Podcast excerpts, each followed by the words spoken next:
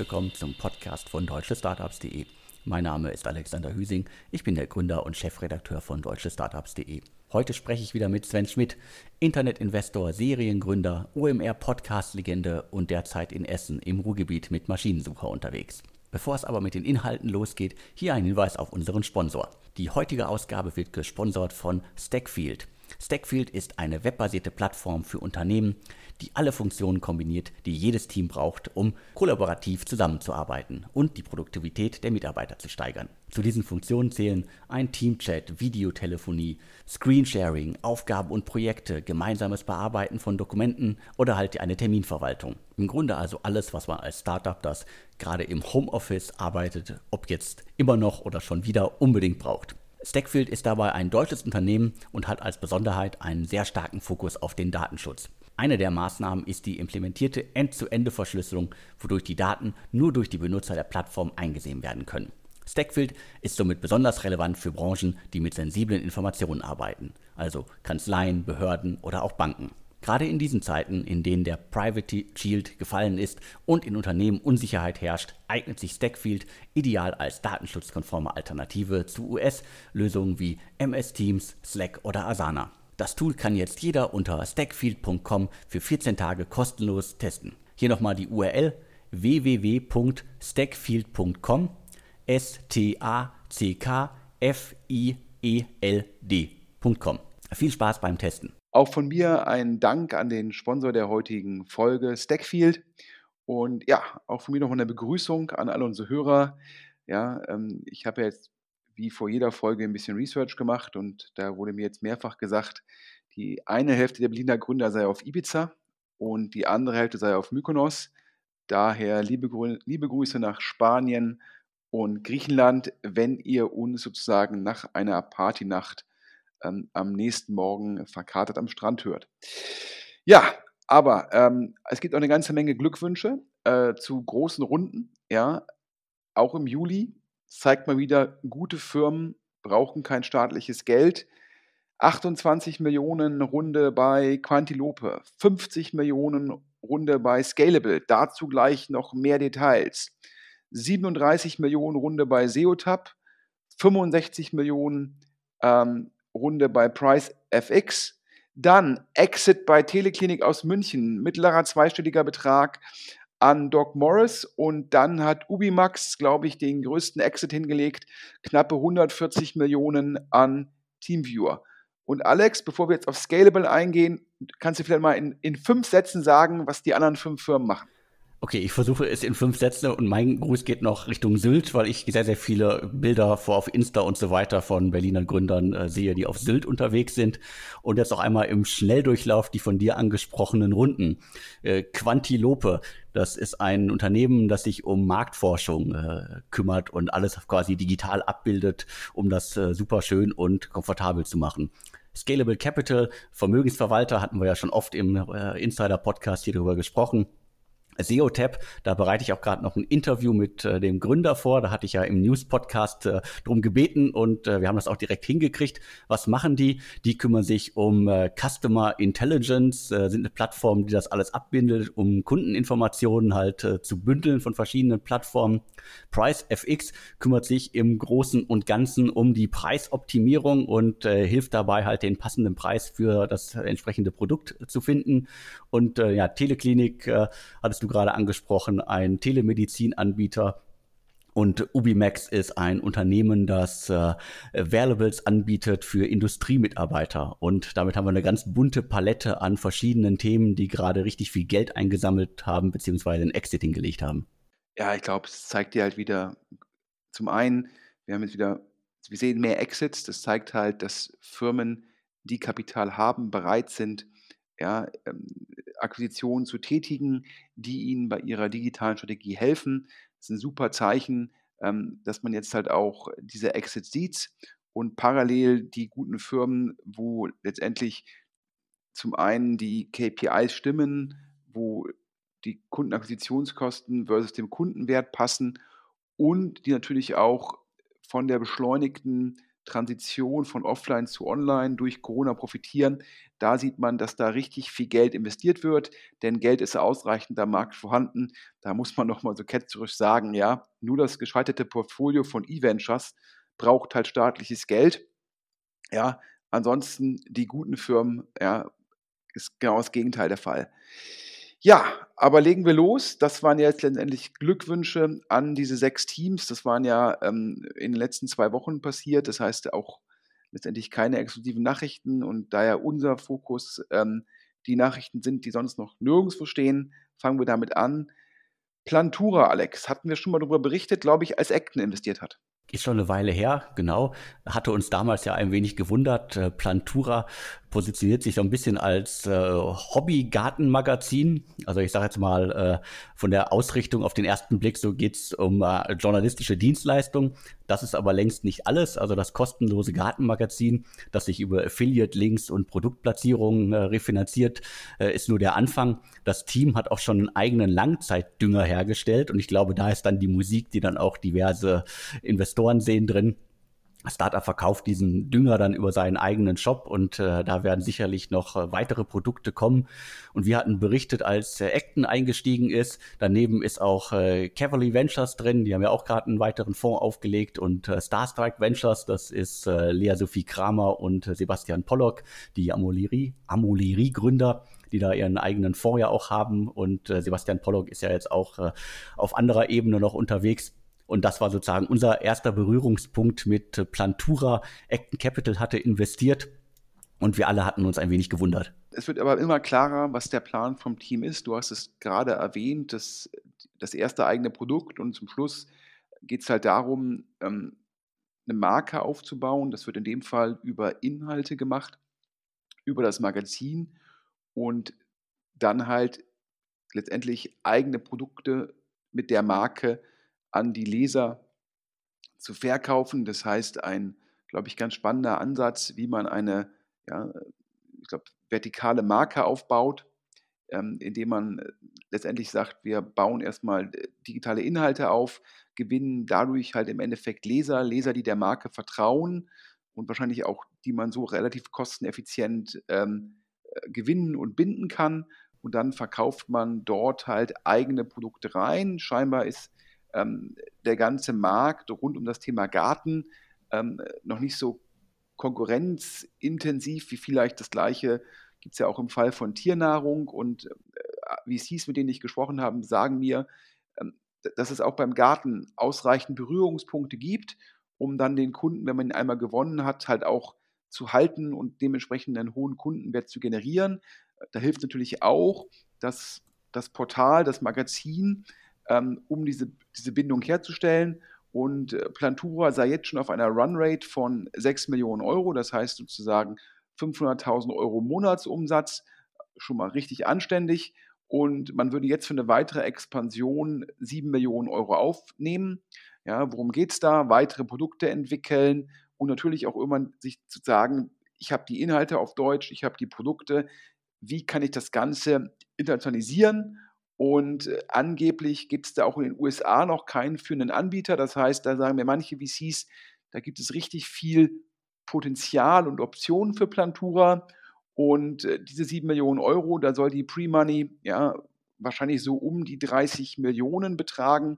Vielleicht auch die üblichen 28, denn dann würde es bedeuten, dass ja, Pre-Money 28, Post 35 und dann würden halt, die neue Runde würde halt 20 Prozent an der Firma bekommen. Und wenn dann in der neuen Runde ja so ein Investor vielleicht 5 Millionen macht und die Bestandsinvestoren machen 2 Millionen, dann hätte der Investor knappe, ähm, knappe 15 Prozent, was ja immer so eine Zielgro Zielgröße für die meisten Investoren ist. Ähm, auf jeden Fall ein Thema, wo scheinbar das Team immer einen Plan gehabt hat und den sche scheinbar sehr, sehr gut exekutiert und äh, scheint auch dann wieder ein sehr solides Investment für Acton zu sein. Aber ab zum nächsten Thema. Alex, du hast es gerade angesprochen, 50 Millionen Runde bei Scalable. Richtig, das ging ja schon äh, durch die Ticker, über die Ticker und äh, unter anderem BlackRock, äh, Holzspring Ventures und Tengelmann Ventures und äh, ein nicht genannter neuer Geldgeber. Da wurde ja schon heftig spekuliert in der Szene, wer sein könnte. Und äh, da lagen dann einige Vermutungen ja schon äh, richtig, wie wir jetzt gleich hier schön enthüllen können. 50 Millionen. Ich glaube, es äh, war bei Finance Forward auch schon zu lesen, dass äh, 23 Millionen quasi von den Bestandsinvestoren kommen und die restlichen 27 Millionen von dem neuen Geldgeber. Und bei TechCrunch konnte man auch die Bewertung lesen. Also bei der 50 Millionen Euro Runde schrieb TechCrunch von einer 400 Millionen Bewertung. Das wäre dann sozusagen ein deutlicher Aufschlag zur letzten Runde gewesen.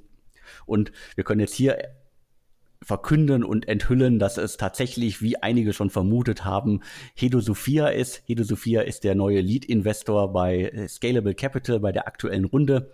Und äh, wir hatten schon mehrmals über Hedo Sophia hier berichtet. Äh, wir haben auch mehrmals schon äh, den äh, Investor enthüllt, unter anderem, glaube ich, auch bei Billy zuletzt. Und äh, Scalable Capital ist auch beim Fintech Raisin an Bord und bei der Challenger Bank äh, N26. Also alles Fintech-Themen.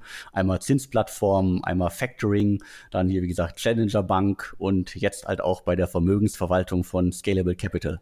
Ähm, wir haben aus mehreren Quellen bestätigt bekommen, dass Hedo Sophia halt der unbekannte Investor ist. Ähm, es ist auch versucht worden, letztendlich über Vertraulichkeitserklärungen das halt am liebsten für immer unter der Decke zu halten.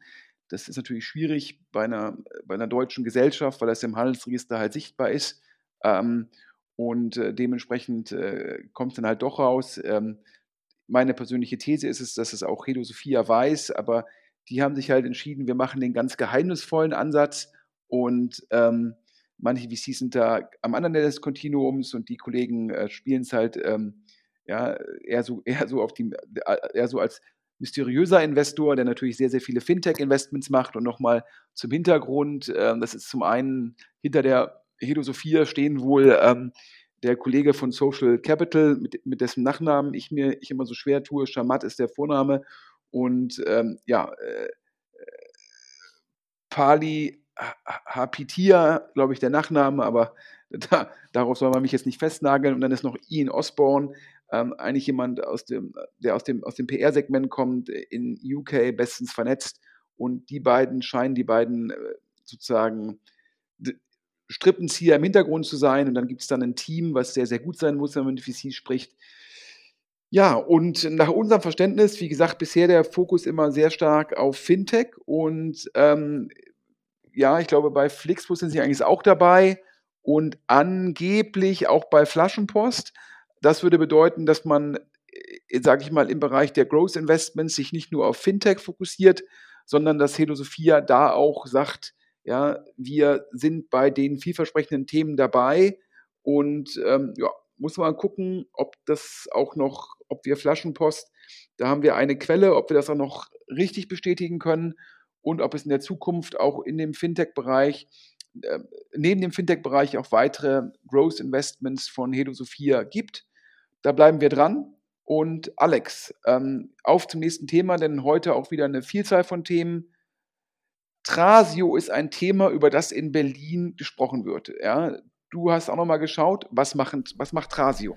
Also den Namen habe ich auch schon vernommen und äh, Trasio ist ein äh, US-Startup, das im Grunde kleine Amazon-Händler, äh, ich jetzt mal, aufkauft beziehungsweise sich die Brand äh, schnappt und äh, das dann quasi in äh, Eigenregie durchführt. Wir sind, glaube ich, 2018 gegründet. Äh, sind, äh, glaube ich, kein Valley-Startup, sondern irgendwo in der Nähe von Boston an den Start gegangen, haben mehrere Büros äh, weltweit, 200 Mitarbeiter und sind echt aggressiv unterwegs und hatten zuletzt, glaube ich, äh, insgesamt über 100 Millionen Dollar eingesammelt und äh, wenn ich das richtig mitbekommen habe, dass auch wirklich die letzte Runde war, dann äh, war das eine Bewertung von 780 Millionen US-Dollar. Und äh, wie gesagt, äh, ganz kurz zusammengefasst, die äh, schnappen sich erfolgreiche kleine Amazon-Händler und äh, machen deren Konzept halt noch größer. Ja, ich glaube, es geht ähm, um, einen, ja, um eine Art von Roll-up von kleineren Amazon-Händlern äh, mit der Hypothese, dass man zum einen einen sogenannten EBTA-Arbitrage machen kann, man kauft die mit einem geringen Multiple und dann ist man selbst mit einem großen Multiple bewertet. Das ist ein Werttreiber. Der zweite Werttreiber sind halt ähm, Skaleneffekte, dass man äh, dort Kosten optimieren kann, dass man Tools entwickeln kann, von denen dann alle profitieren. Und dann natürlich nochmal die Thematik, ja, wie kann man über äh, gewisse Kompetenzen sozusagen die Firmen dann einzeln noch besser machen. Ähm, das ist die Idee dahinter. Ich würde sagen, eigentlich eher was, wofür Private Equity Firmen bekannt sind. Da ist der Anglizismus Roll-up. Da kauft man halt, gab es mal irgendwie vor einem Jahrzehnt im Bereich der Zeitarbeitsfirmen, da sind halt irgendwie 20, 30 kleine Zeitarbeitsfirmen gekauft worden und ähm, dann hat man halt darüber hinweg alles optimiert, hat einen höheren EBITDA-Multiple bekommen und so ist da halt relevant Wert generiert worden und das versucht jetzt ein ähm, Trasio im Bereich der Amazon-Händler zu machen. Ähm, ja, ähm, wie gesagt, ist das jetzt ein VC-Case? Ich glaube, ähm, ja, der, der Erfolg im Fundraising gibt Trasio recht. Mein Gegenargument wäre so ein bisschen, na, zum einen ist das halt ja eigentlich eher, sage ich mal, operative Exekution als jetzt ein klassisches Tech-Investment. Und ähm, das zweite ist auch, ist natürlich sehr stark von Amazon abhängig, wenn die dann die FBA-Kosten erhöhen oder wenn die sagen, du musst mehr Werbung machen, damit deine Produkte wieder stärker angezeigt werden, dann ja, hat da letztendlich Amazon als der Inhaber der Plattform, auf der dann sozusagen der Hauptumsatz von einem Anbieter wie Trasio erzielt wird, hat einen unglaublichen Einfluss auf deine EBIT oder EBITDA-Marge. Ähm, ja, das sind so die, ein bisschen die Gegenargumente. Ähm, aber, und deshalb, wir reden ja eigentlich jetzt nicht über US-Firmen hier in dem Podcast, sondern unser Fokus sind ja deutsche Firmen. Ähm, warum reden wir trotzdem drüber? Ähm, wie gesagt, wenn der Alex und ich im Vorfeld zu so einem Podcast mit ja, Angels, VCs, Corporate Finance Beratern reden, ähm, dann gibt es immer wieder Themen, die letztendlich von mehreren Leuten erwähnt werden. Und im Fall von Trasio gibt es angeblich sieben verschiedene Teams, die aktuell sozusagen mit VCs betreffend ähm, einer Kapitalaufnahme sprechen für das Modell. Sieben. Und warum ist das der Fall? Ja, ein VC hat mir bösartig gesagt, ja, wenn du jetzt sozusagen WRUler bist und danach warst du irgendwie zwei, drei Jahre bei BCG oder McKinsey und willst dich jetzt dann selbstständig machen, ist halt Trasio so ein Modell, das passt halt perfekt ähm, auf einen ähm, BWLer, der bei einer Beratung war. Weil es halt eigentlich nicht so tech-getrieben ist, sondern eher so ein bisschen ähm, operative Exzellenz verbunden mit so ein bisschen, ähm, ja, sage ich mal, ähm, ja, EBTA-Arbitrage. Da ist, das versteht halt jeder oder das versteht halt jeder ähm, BWL-Absolvent, der so ein bisschen Beratung oder auch Investmentbanking-Erfahrung hat. Für den passt halt dieses Modell. Und ähm, da ist die These bei den VCs im Markt in Deutschland, ja, wenn man das finanziert, muss man halt sicher sein, dass man direkt bei dem besten Team dabei ist, denn Fundraising wird hier entscheidend sein. Also welches Team kann halt möglichst schnell möglichst viel Geld aufnehmen, um dann möglichst viele Händler aufzukaufen, um dann sozusagen sich schnell als Marktführer zu etablieren. Und das Zweite ist auch, ein VC hat mir gesagt, er, er glaubt halt, man muss gucken, dass die Amazon-Abhängigkeit dadurch reduziert wird, dass man letztendlich alle Marktplätze bespielt und Amazon nicht mehr als 50 Prozent vom Gesamtumsatz auf, ausmacht. Also daher, ich glaube, wir bleiben dran. Wir haben bisher noch von keinem Notartermin gehört, ähm, aber scheinbar sind manche Angels sozusagen schon an diesen Firmen beteiligt. Ähm, also ja, ich finde jetzt persönlich ähm, nicht so spannend, weil ich glaube, es ist eher so ein eigentlich ein typischer Private Equity Case, der jetzt von VCs durchgespielt wird. Aber ähm, dass sich alle VCs damit beschäftigen, zeigt halt, ähm, natürlich jetzt wieder, A, durch Corona hat E-Commerce Rückenwind, Amazon hat umso mehr Rückenwind, es ist viel Geld im Markt, es gibt das erfolgreiche US-Vorbild und das, ja, letztendlich treibt da gerade ähm, diese Geschichte an, wenn man so will. Und ähm, wahrscheinlich vor einem Jahr hätten noch Leute gesagt, ja, lass mich irgendwie mit E-Commerce zufrieden, lass mich irgendwie damit zufrieden, irgendwie was auf der Amazon-Plattform zu machen. Da geht der Gewinn ja eigentlich nur zu Amazon. Aber Corona hat da viel geändert.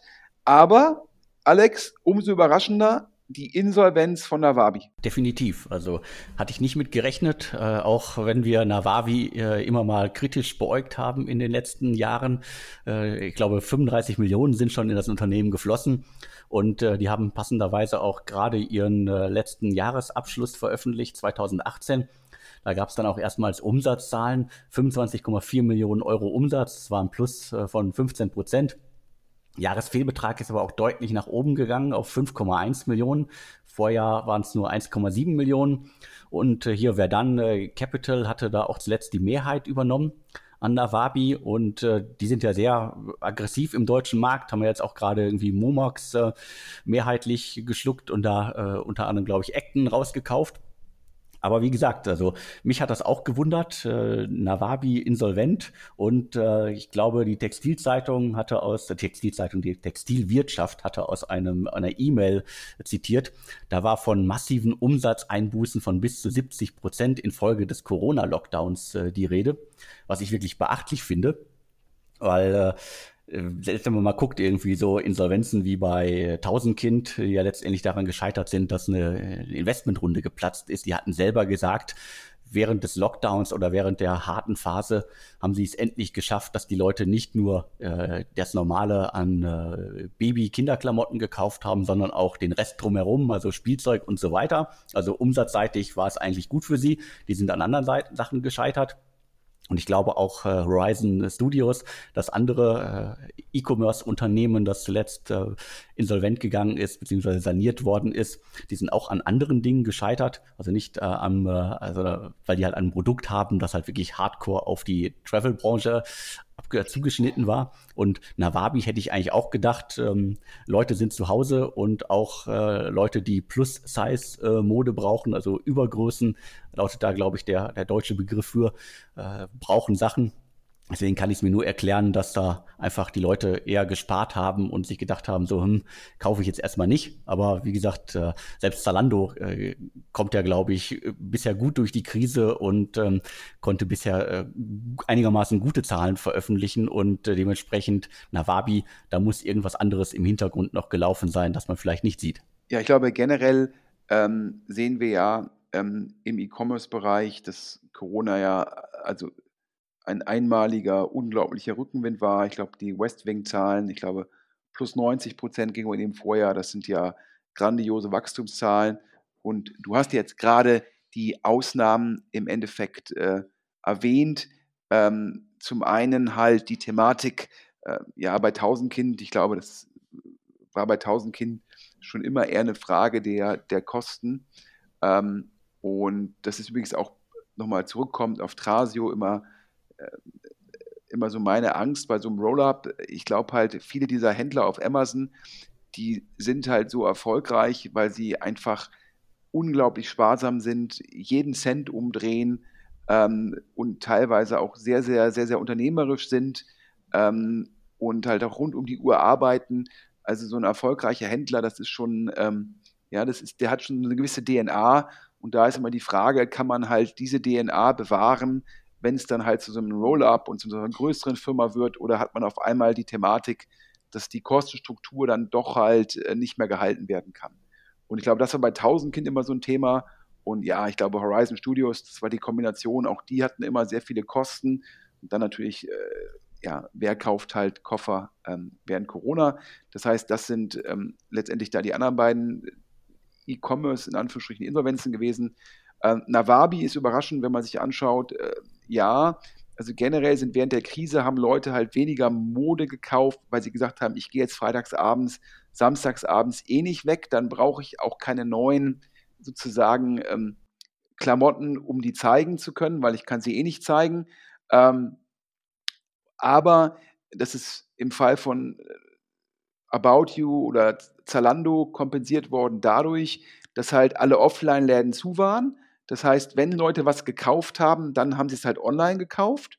Und daher letztendlich ja die Q2s von diesen Firmen halt mit Wachstum, ja, und die These der Investoren, dass sich dieses Wachstum auch beschleunigen wird, weil halt dieser Wandel von Corona, der ist jetzt einmal angestoßen und das ist halt nachhaltig.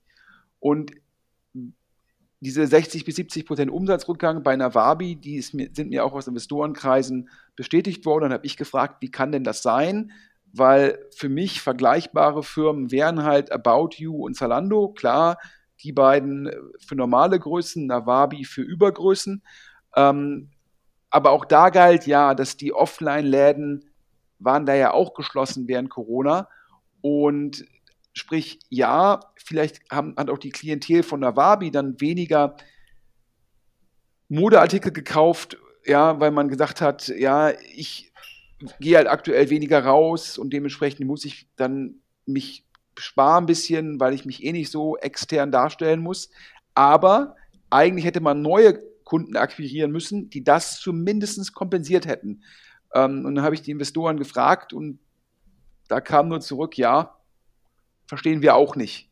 Ähm, also daher, ähm, das Warum, wieso, weshalb bleibt dann noch ein bisschen unklar. Immer so die Frage, wie gut war dann die Akquisition von neuen Kunden? Ja, wie kapitaleffizient war die? Äh, wie dem auch immer sei, das war ja immer die Frage bei einer Wabi, ähm, ja, wie kapitaleffizient war die Firma und ähm, wie schnell ist sie gewachsen?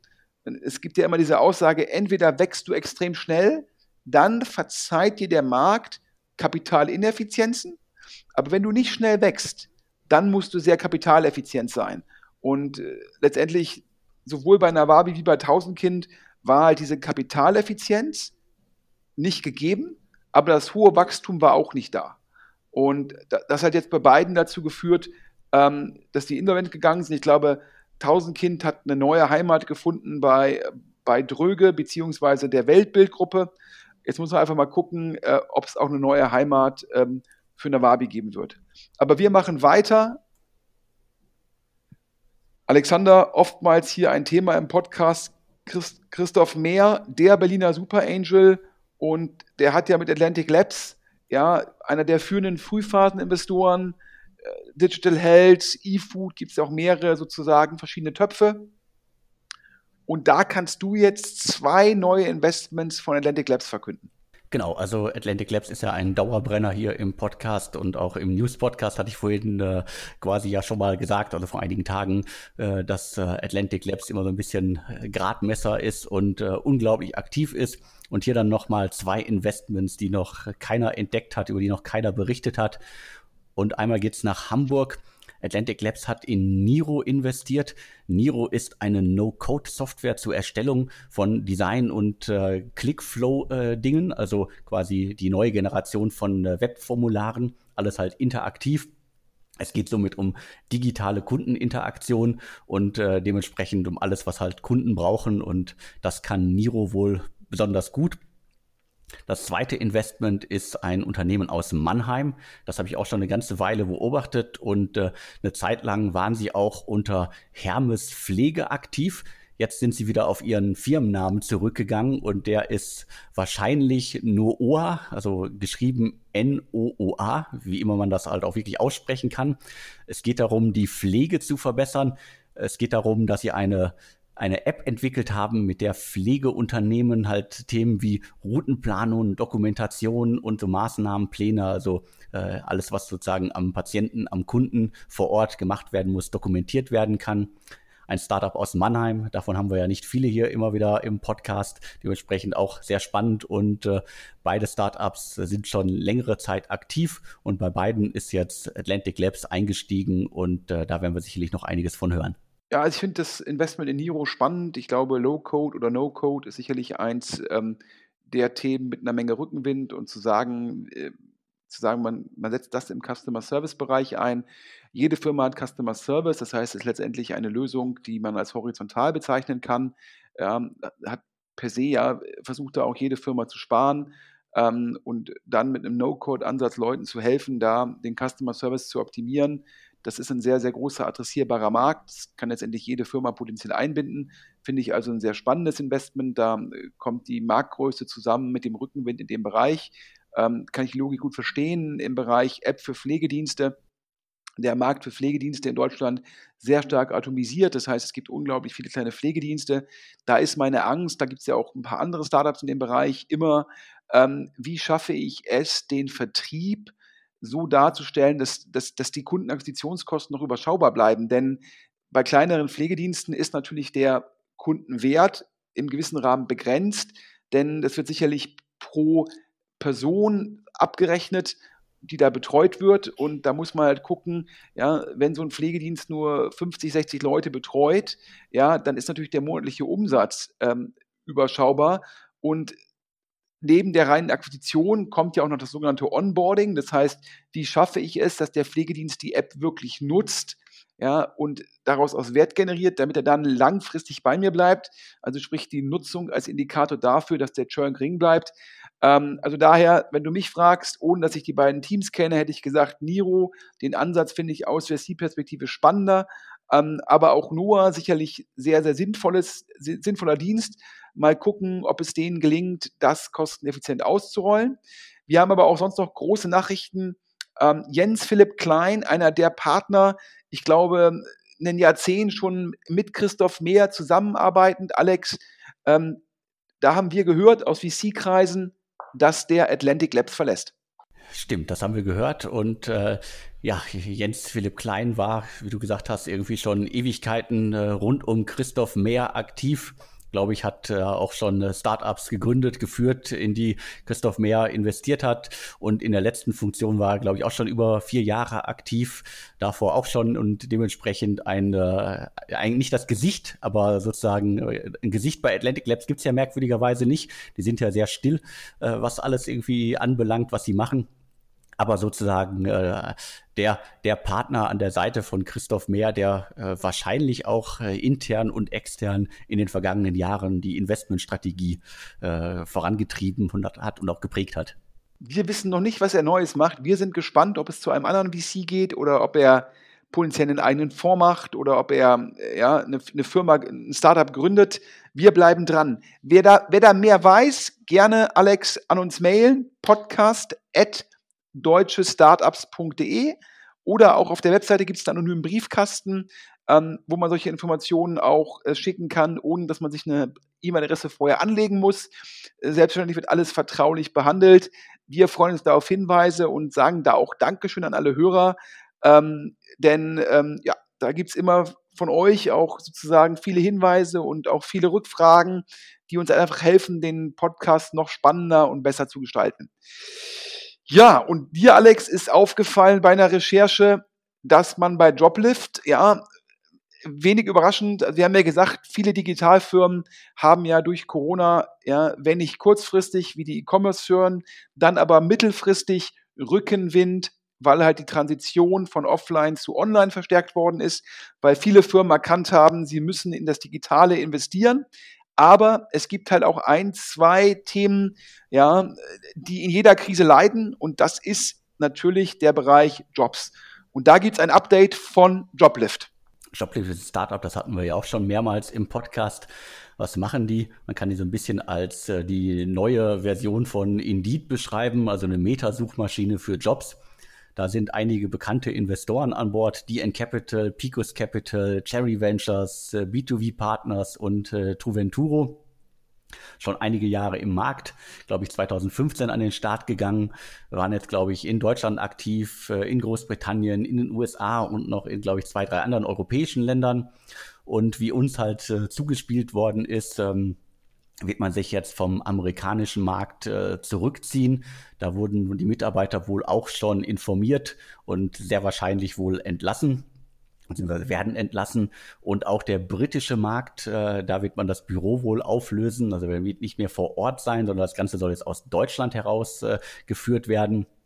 Dementsprechend gibt's da, glaube ich, eine, eine eindeutige Kehrtwende. Also auch Unternehmen wie Joblift, die natürlich äh, bei einem äh, schwierigen äh, Jobmarkt halt äh, kaum wachsen können, ziehen sich erstmal von äh, einigen Märkten zurück, um sich auf die Kernmärkte zu fokussieren und da das Geschäft, glaube ich, dann besser zu machen. Also ich glaube, da sieht man im Moment äh, dann äh, zwei Richtungen. Zum einen, äh, glaube ich, gab es ja die Meldung, dass äh, Robinhood, ein Fintech aus den USA nicht nach Europa und auch nicht nach Deutschland äh, dementsprechend kommen wird. Und jetzt sehen wir halt mit Joblift zum ersten Mal im größeren Stil, dass hier ein Startup, das äh, angekündigt hatte, dass sie halt äh, im Ausland wachsen wollen, dass sie sich jetzt auch von bestimmten Märkten wieder zurückziehen. Und das ist sicherlich alles äh, Corona-bedingt, äh, der, der Corona-Pandemie geschuldet. Und das wird nicht die letzte Meldung sein, sowohl halt von US-Unternehmen, die jetzt äh, die Expansion scheuen, als auch von deutschen Unternehmen, die sie nicht machen, beziehungsweise sich aus bestimmten Märkten dann auch zurückziehen. Ja, ich glaube, es hat natürlich unterschiedliche Gründe. Robin Hood, es mag was mit irgendwie Wachstumsmöglichkeiten in den USA zu tun haben oder halt Konkurrenzsituationen. Ich glaube, wir hatten über Scalable gesprochen. Ähm, die jetzt ja auch in den Markt gehen wollen in Deutschland. Wir haben ja Trade Republic, ähm, unter anderem finanziert von Excel, also daher, ähm, aber im Bereich ja, Jobvermittlung äh, bei der Arbeitslosigkeit in den USA ähm, ist, da, ist da halt letztendlich ähm, ist es da für Firmen viel einfacher geworden, Mitarbeiter zu finden. Das gleiche gilt auch für die UK. Das heißt, die Situation, die zugrunde liegende These, ähm, dass man als Joblift in diese Märkte geht, in die Märkte investiert, weil man dann auch irgendwie zeitnah sehr gut monetarisieren kann, die ist nicht mehr gegeben und ja, Folgefinanzierungen sind natürlich auch schwieriger, beziehungsweise nur zu geringeren Bewertungen realisierbar. Und da muss man halt im Endeffekt die Kosten reduzieren und sagen, dann bearbeite ich solche Märkte halt lieber äh, aus einem Office heraus und spare mir die Investitionskosten. Ich glaube, es ist sehr sinnvoll, denn da muss man sicherlich ein, zwei Jahre warten, bis der Rückenwind im Markt wieder so da ist, ähm, dass es Sinn macht. Ja, wir bleiben da dran, aber klar, ähm, wie gesagt, Travel, Events und auch Jobs das sind Segmente, egal ob äh, offline oder online, die natürlich unglaublich negativ betroffen sind durch die Corona-Krise. Und äh, dementsprechend stehen dann auch die Online-Firmen in diesen Segmenten vor großen Herausforderungen. Ja, zu guter Letzt ein Quiz, ja, ein, ein bisschen sozusagen, ich musste nämlich schmunzeln, ja. Also stell dir mal vor, lieber Gründer oder liebe Hörer oder liebe Investoren, also ich habe sozusagen ähm, so eine Art Spardosen GmbH, spielt jetzt auch keine Rolle, ob es eine UG oder eine GmbH ist. Ähm, über, diese, über dieses Vehikel halte ich ähm, meine Anteile an der Firma, die ich gegründet habe. Da sind also meine Gründeranteile drin. Falls die mal verkauft werden, kann ich dann bis auf die sogenannte Schachtelstrafe äh, oder das, oder das Schachtelprivileg, wenn man es anders ausdrücken will, kann ich also diese Einkommen steuerfrei tesorieren, also zahle letztendlich platt gesagt nur 1,5 Prozent Steuern auf die Einnahmen. Dann habe ich also dieses Geld in meiner GmbH oder UG und ähm, generell sage ich halt, ich glaube halt dran, dass ähm, ähm, ja, an einen gewissen Investitionsansatz, nennen wir es mal irgendwie, ich glaube daran, an Impact Investing, nach dem Motto, ja, äh, tue Gutes und verdiene dabei Geld.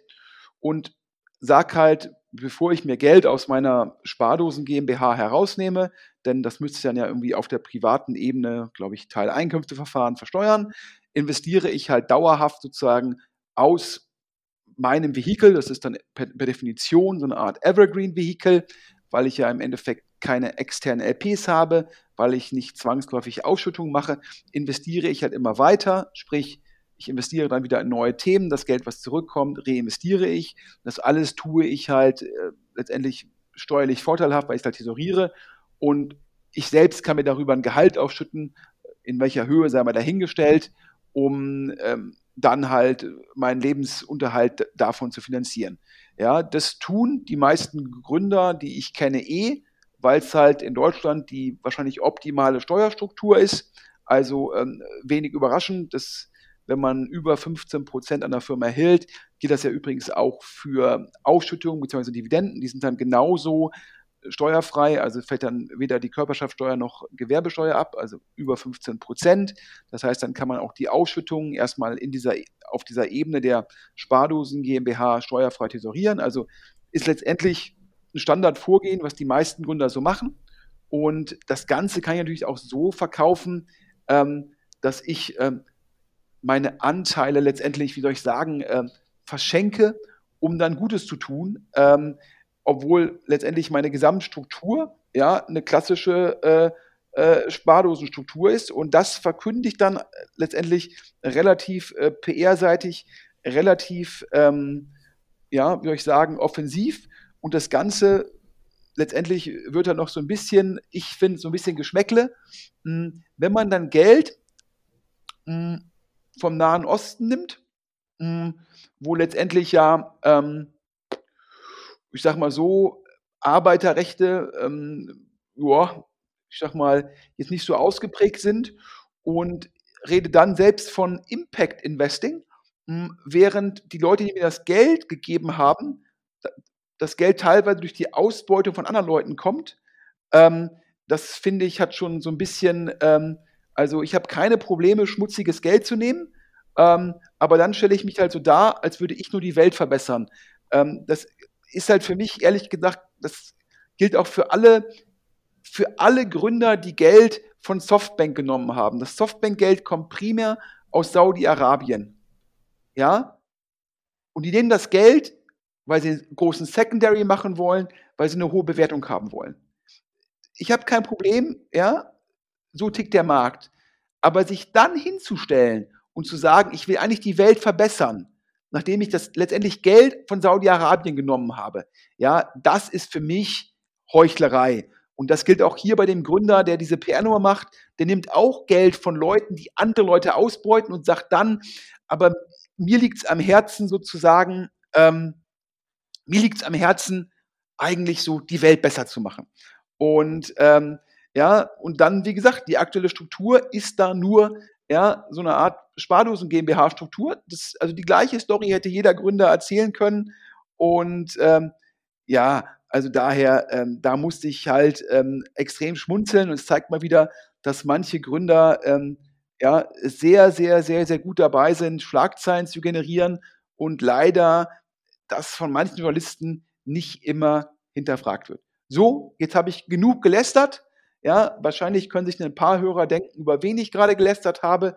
Oder gelästert ist falsch. Eigentlich habe ich ihn ja gelobt, weil es ja schon wieder eine geile PR-Nummer war. Und ähm, naja, ich fand es, wie gesagt, wenn man bedenkt, wie die Struktur wirklich ist und wenn man bedenkt, woher das Geld kommt, mit dem derjenige gerade seine Firma aufbaut. Also ich sag mal, ähm, ja, nach dem Motto ist ja so ein bisschen so, also ein bisschen überspitzt, da nimmt man Geld von Saudi-Arabien, um ähm, dann ein Start-up für Frauenrechte zu machen. Das, ja, also das ist jetzt so ein bisschen überspitzt von mir, aber so hat es sich für mich angefühlt. Alex, du kannst wahrscheinlich denken, über wen ich rede, aber wir verraten es hier nicht. Ich weiß, wen du meinst. Also äh, ich habe es ja auch aufgegriffen und ich habe auch darüber berichtet. Ich sage den Namen nicht.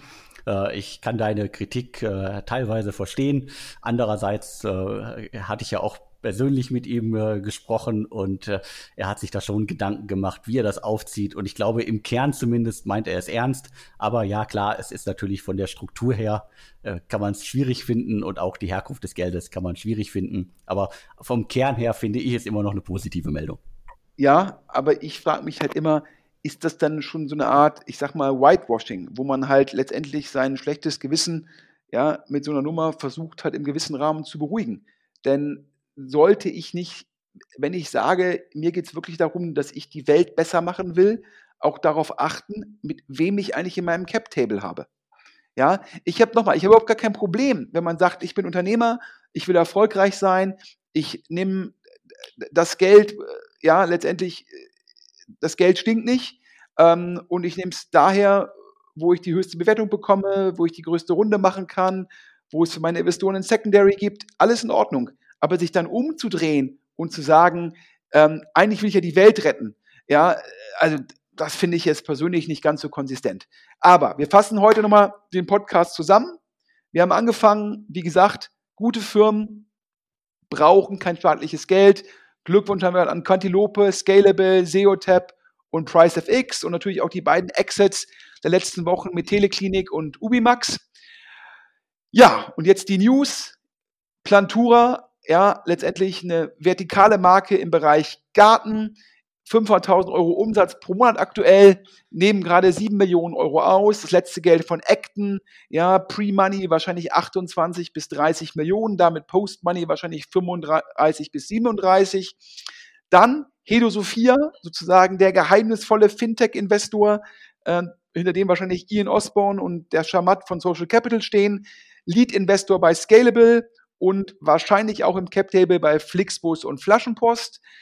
Trasio, der Roll-up von Amazon-Händlern, ähm, das Thema aktuell bei Gründern in Deutschland. Angeblich arbeiten sieben Teams an einem deutschen europäischen Klon. Nawabi überraschend insolvent, weil Umsatzrückgang durch Corona 60 bis 70 Prozent. Wir können uns das nicht ganz erklären, wenn man sich mal Zalando und About You anschaut.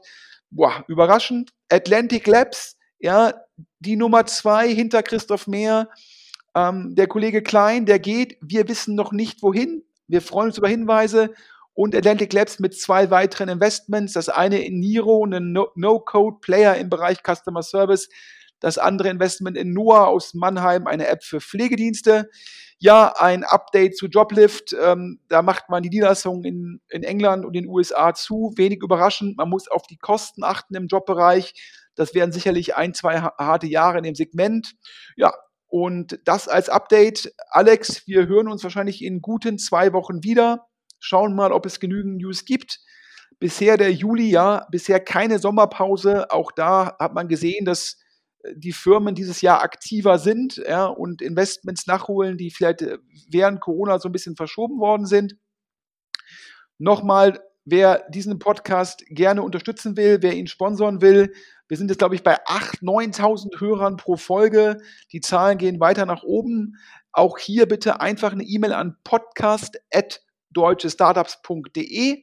Ähm, der Alex, der freut sich, damit wir im Gegensatz zu unserer, sage ich mal, direkten Konkurrenz die Inhalte nicht hinter einer Paywall verstecken müssen. Alex, guten Wochenstart, aber das Schlusswort bleibt bei dir. Ja, mein Dank geht nochmal an äh, Stackfield und wer sich da draußen für eine deutsche datenschutzkonforme Alternative zu MS Teams, Slack oder Asana interessiert, äh, der sollte einfach auf äh, stackfield.com nachschauen und das ganze Tool mal für 14 Tage kostenlos testen ja, von meiner Seite auch nochmal vielen Dank an die Tippgeber da draußen, vielen Dank an den Sponsor, vielen Dank an äh, Sven für die vielen Infos. Und wir hören uns dann hoffentlich in 14 Tagen wieder. Und ansonsten könnt ihr auch noch den Startup Radar, unseren Pitch Podcast hören und einmal in Woche auch den News Podcast. Hört rein, ich freue mich und mir bleibt jetzt nur noch zu sagen und tschüss.